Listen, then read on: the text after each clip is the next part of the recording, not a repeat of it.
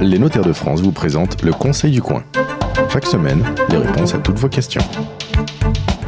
Merci d'être avec nous sur la radio du Conseil du Coin. Nous vous retrouvons comme euh, chaque semaine pour euh, vous donner des conseils en matière de patrimoine, de fiscalité, d'achat ou de vente de biens immobiliers, de legs, de donation. Bref, on vous explique le droit. On essaie de vous l'expliquer simplement et pour cela, on a fait appel à Pascal Burgot, notaire à Andénos-les-Bains près de Bordeaux. Bonjour. Bonjour. Et à Jean-Yves Lehars, notaire à Rosport-Dain près de Concarneau. Bonjour. Merci à tous les deux d'être avec nous. Aujourd'hui, on va vous parler de l'adoption et essayer de vous dire tout ce qu'il faut savoir sur ce sujet, sachant qu'il y a plus de 10 000 adoptions euh, par an euh, qui sont euh, constatées par la justice, puisqu'on fait intervenir comme toujours la justice dans ce genre de sujet. Dans l'eau, on décompte une majorité d'adoptions simples, mais aussi des adoptions plénières dont les conséquences et les conditions sont également assez différentes. Alors, est-ce que vous êtes capables tous les deux de m'expliquer d'abord la différence entre l'adoption simple et l'adoption plénière? C'est un quiz. Oui, et eh ben l'adoption simple, euh, c'est pas plénière, c'est sûr. L'adoption plénière, vous adoptez l'enfant qui devient le vôtre, absolument, et ça rompt les liens qu'il avait euh, avec ses parents euh, naturels, son père ou sa mère euh, naturelle. Bon, le, la situation idéale, c'est l'enfant qui est orphelin, pupille de la nation, il y en a 2000 en France, ou évidemment, dans les adoptions plénières, 80% viennent de l'étranger, et donc là, on rompt les, les liens avec les parents, qui parfois ont, disparu, n'existent pas. donc, donc, vous êtes le père, la mère, tout va mhm. très bien, alors que l'adoption simple ne rompt pas le lien qui existait avec les parents biologiques, les parents euh, de l'enfant adopté, qui, euh, alors c'est triste à dire tout de suite, mais en matière de succession, il héritera toujours de ses parents biologiques euh, historiques et, premiers, et il sera adopté simplement, et il bénéficiera éventuellement, sous certaines conditions, des droits successoraux aussi dans ses parents qui l'ont adopté. De la même manière qu'un enfant, euh, hmm. d'accord, ou qu'un enfant biologique, que celui-ci soit conçu hmm. dans le cadre du mariage ou non, euh, c'est la seule dimension de l'adoption, la dimension successorale, ou il y en a d'autres? Il peut y avoir la volonté de donner une filiation à un enfant qui n'en avait pas. Mhm. Euh, oui, parce que effectivement, dans l'adoption, on accole au nom préexistant le nom de l'adoptant. Alors ça, c'est pour l'adoption simple, parce que l'adoption plénière, l'enfant prend votre nom. D'accord. Hein, vous, avez même la possibilité de lui changer son prénom. voilà. Donc euh, là, on rompt tout lien avec sa famille naturelle. Euh, dans l'adoption simple, souvent, alors je ne vais pas dire toujours parce que j'ai vu des cas euh, dans lesquels l'adoption simple, qui était l'adoption notamment de l'enfant du conjoint, mmh. euh, était de véritables adoptions. Ah, D'ailleurs, extrêmement... on, va, expliquer pour nos auditeurs. Donc, en gros, euh, j'ai eu un enfant dans le cadre d'une union, autre, union hors mariage. Je me mets en couple avec quelqu'un d'autre et je me marie. Ah, je, ah, me, marie. D'accord. je me marie. Je me marie, puisqu'on parle de l'adoption de l'enfant du conjoint, et le mot conjoint est réservé au mariage. D'accord. Bah, je, me marie. Je me marie. Et donc, je vais je vais pouvoir adopter l'enfant ou les enfants de mon conjoint qu'il a eu avec quelqu'un d'autre. C'est une adoption faut que l'enfant soit d'accord. Absolument. Donc on lui demande son avis. Alors s'il est mineur, euh, c'est un petit peu compliqué parce qu'on va demander l'avis des parents biologiques.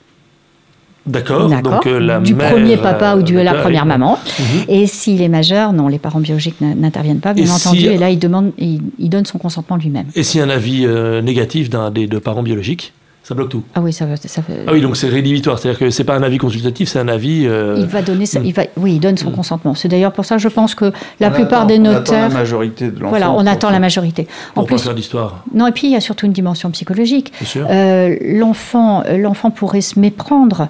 Euh, on n'est pas en train de détricoter sa filiation, on n'est hmm. pas en train de supprimer son papa ou sa maman, on est en train de lui en donner un autre un deuxième. On tricote plutôt qu'on ne détricote. Donc cette dimension psychologique, je pense qu'il faut avoir une certaine maturité pour pouvoir la comprendre. Euh, et ne pas... on, va séparer le droit, euh, l'affectif et la psychologie. Est-ce que euh, l'adoption simple peut être présentée comme un, un simple acte juridique qui a pour vocation à améliorer les flux financiers présents futurs. La transmission successorale.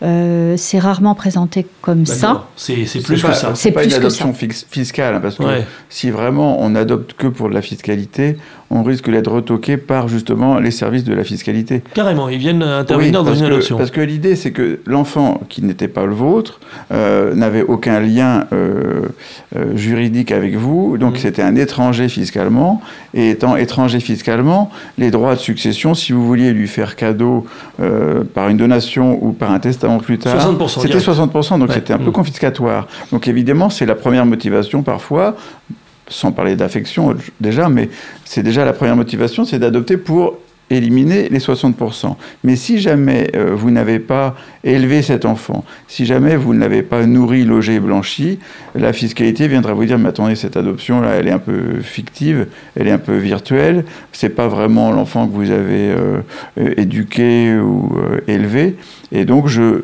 considère que votre adoption, certes, elle marche très bien, mais je demanderai l'imposition sur la succession à 60%. Alors même qu'il y a un acte d'adoption euh, juridiquement valable. Ça, ce genre de situation peut arriver. Oui. Parce que vous adoptez quelqu'un, vous avez 60 ans, lui il a 40 ans, mais vous uh-huh. l'avez jamais euh, élevé, nourri, logé, blanchi. Ah, d'accord, c'est ça les distinctions. Ouais. Pourtant, c'est, cette histoire de l'adoption, elle remonte, j'allais dire, au calendrier grec, mais c'est presque ça, puisqu'on adoptait déjà du, du temps des, des, Romains, évidemment, et on adoptait à, à, même âge égal. On pouvait, il fallait au moins avoir le même âge que celui qu'on adoptait, si je me souviens bien, mon, mon droit romain de première année. Euh, donc on a hérité de, de, ce droit romain pour l'adoption. ad optare ah, c'était choisir, se choisir. D'accord. Voilà. Mm. Donc euh, ils avaient, on se choisissait l'un l'autre. Et effectivement, ça pouvait être à âge égal. Jean-Yves Loire c'est absolument estomaqué par votre connaissance euh, du droit romain, Pascal Burgot, et du latin. Euh, précisons qu'à l'époque, on transmettait aussi autre chose. On transmettait un statut social, un titre, une position dans la société, et donc ça avait aussi d'autres conséquences. Aujourd'hui, ce n'est pas le cas. ce, n'est plus le. transmet plus de titres, on ne transmet plus rien. on transmet un patrimoine. On transmet quand même un patrimoine. Un patrimoine, oui. Bon, alors, en dehors du risque que le fisc vienne euh, nous chercher des poux dans la tête parce qu'il trouve l'adoption un, petit peu litigieuse, quels sont les autres sujets euh, que l'adoption traite ou les autres sujets sur lesquels il faut porter son attention? Notamment quand, eh bien, évidemment, il y a d'autres enfants euh, autour, autour du lit, on va dire. Alors déjà, déjà, il y a quelque chose, c'est l'obligation alimentaire. Cette adoption, elle fait naître des obligations. Dans les deux sens Dans les deux sens, voilà. L'obligation alimentaire, qu'est-ce que c'est? C'est codifié par euh, le Code civil. C'est l'obligation pour des parents de s'occuper de leurs jeunes enfants, de les nourrir, de leur apporter tous les soins. Alors cette... Euh, cette solidarité familiale, on va la renverser et on va également la faire naître entre les enfants adoptés et leurs parents adoptifs. Donc, ce qui fait que euh, je, reviens sur l'adoption de l'enfant du conjoint. Eh bien, au départ, vous n'aviez aucune obligation vis-à-vis de votre beau-père ou votre belle-mère, mais à l'arrivée, si vous avez été adopté, vous avez cette obligation de subvenir aux besoins euh, alimentaires, de bien-être. On fait naître une solidarité familiale entre des gens qui n'ont pas le même sang, mais que l'adoption a rendu euh, solidaire. Vous êtes dans la théorie ou dans, le cas pratique, dans le cas pratique. Vous avez des adoptants qui en viennent à tirer la manche de leurs adoptés au moment d'aller en établissement euh, hospitalier, euh, public euh, d'aide à la dépendance, par exemple, ça peut arriver. On dit, tiens, aide-moi à payer ma pension, de, ma pension dans l'hôpital. Oui, oui, et si on devait aller devant les tribunaux, les juges vont tenir compte de ce lien d'adoption mhm. pour calculer l'obligation alimentaire. Parce qu'on ne pourra pas défaire ce lien, on ne renonce ah. pas après. J'ai eu le cas de quelqu'un qui avait adopté un enfant qui, après, euh, s'occupait pas du tout de cette personne-là. Eh ben, il voulait rompre l'adoption, c'est pas possible. C'est son fils, c'est sa fille, et on reviendra pas dessus après, quelle que soit leur euh, euh, relation postérieurement, alimentairement ou euh, pour ce qui est de l'affection. Alors, euh, on a parlé de, fiscalité, de patrimoine. Parlons deux secondes d'état civil. Les conséquences sur euh, l'état civil, quelles sont-elles? Eh bien, donc on a le nom de son adopté qui se joint à, son nom. Enfin, on a fait disparaître pardon, le, le, premier nom. Ah, alors, dans alors si on est sur l'adoption simple, donc on, ajoute pardon, le nom de l'adoptant au nom de l'adopté. On a le choix de l'ordre quand même oui, oui, oui, oui, oui, On peut également, moi je l'ai, je l'ai vécu. l'adoptée, qui était une jeune femme, pour des raisons tout à fait personnelles, ne supportait plus de porter le nom de son père biologique. Voilà.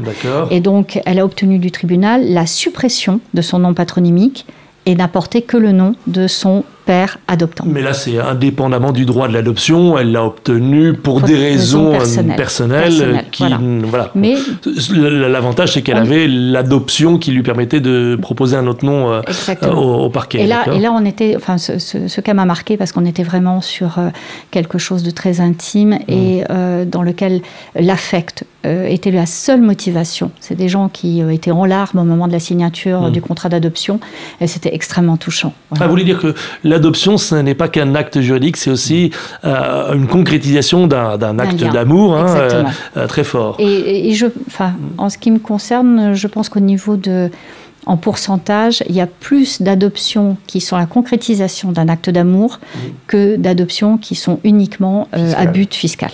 Mmh. Bah, encore heureux d'ailleurs d'un certain côté, effectivement.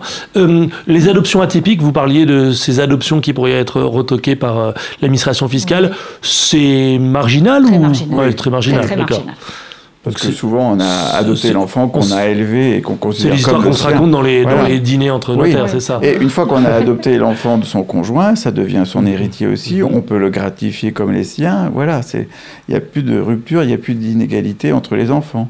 Alors, euh, pas de rupture, pas d'inégalité entre les enfants, sauf que, sauf que, il y a les enfants biologiques. Euh, on les interroge, ils participent, ils donnent leur avis, ils peuvent être contre. Comment ça se passe?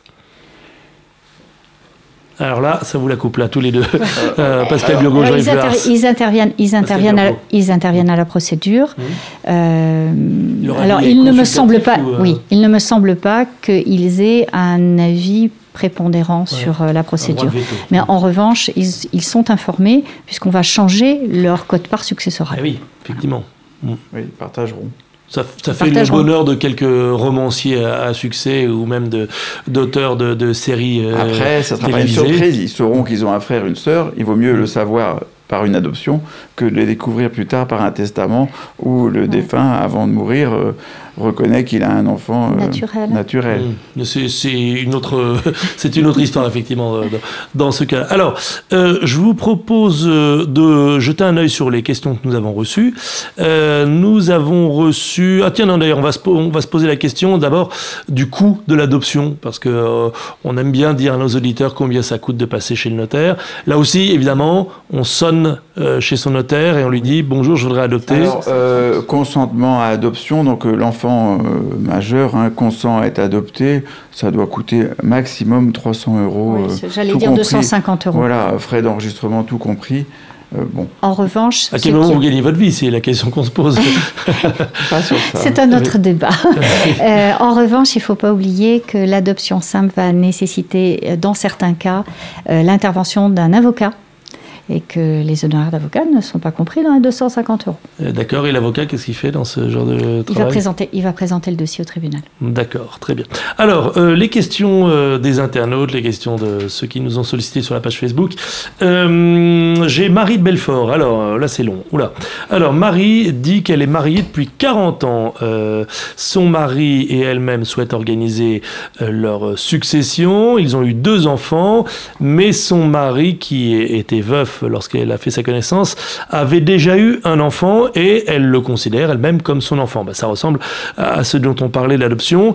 Elle aimerait savoir si elle peut en faire avec son mari son véritable héritier, car leurs deux fils biologiques, eh ben, euh, ils, ont, ils ont disparu. Elle nous dit que ce sont de véritables inconnus. Nous n'avons aucune, aucune nouvelle du cadet. Notre Benjamin est un véritable panier percé. Bref, est-ce qu'elle peut privilégier, est-ce qu'il peut privilégier l'enfant adopté au détriment des autres? Oui, il y a toujours une part de liberté. Donc, euh, ensemble, une fois qu'ils auront adopté, ils auront trois enfants. c'est ça? Donc voilà, sur la partie euh, quotité disponible, sur la partie libre que chaque parent a, ils pourront avantager par euh, une donation ou par un testament. Là, il y en a trois, ça fait combien en pourcentage Ça fait un quart de biens disponibles pour qui on veut. Donc, ils pourront avantager celui-là à raison d'un quart en plus pour lui. Donc il aura un tiers plus un quart, donc on est à 33 plus 25. Euh, euh, non, pas exactement ça. si, c'est un peu ça, un peu ça l'idée. Ah oui, c'est pas 33 puisqu'on a enlevé 25. Donc il y a 75, ils se partagent chacun 75, donc 25 et 25, 50. Il va avoir tout simplement, il y a 4 quarts, c'est tout simple, c'est des maths. Hein, oui, c'est des fractions. Vous, des fractions. Ma fille adore ça. Vous me demandez quand vous avez besoin d'un conseil. Donc cet enfant pourra toucher 50% de l'héritage et les deux autres devront se partager le reste. Alors on a une autre question, cette fois de Paris, Max, qui nous dit être en couple marié avec son compagnon et qui avait eu un enfant précédemment d'un couple hétérosexuel. Il voudrait pouvoir transmettre son patrimoine à cet enfant qu'il considère un peu comme le sien. Peut-il le faire et pourquoi? Doit-il le faire? Alors s'il le considère un peu, je pense qu'il faut qu'il le considère totalement comme le sien. Parce que bah, il nous a écrit un peu. Hein, euh, faut qu'il aille franchement. Euh, bon. il y a déjà, il y a déjà, euh, il y a déjà un préalable qui est, qui est là, c'est qu'ils sont mariés, donc mhm. euh, tout est possible, puisqu'on va revenir sur ce que nous expliquions tout à l'heure. Ah oui, c'est vrai, il est marié. Il est marié, donc là on va être sur la procédure de l'adoption de l'enfant du conjoint. Et il dans va le donc, cadre du mariage pour tous, dans, qui a dans le cadre du mariage, l'adoption effectivement. Absolument, puisque mhm. c'était quand même une, une demande, une revendication récurrente. Donc là, pas de difficulté particulière pour lui, a priori. Non, non, ça deviendra donc par cette procédure. Il aura donc un enfant. Euh, alors, comme on l'a dit tout à l'heure, comme Jean-Yves l'a dit tout à l'heure, il faut faire attention au fait que c'est irrévocable. Donc, il vaudrait mieux que ça soit pas un petit peu son enfant, mais hmm. beaucoup, beaucoup son enfant. C'est de votre euh, rôle de les alerter là-dessus de leur dire euh, un peu, beaucoup, énormément, est-ce que vous êtes bien sûr, revenez me voir? Oui, voilà, il hmm. faut bien leur expliquer que ça va survivre à l'union si jamais elle devait être rompue.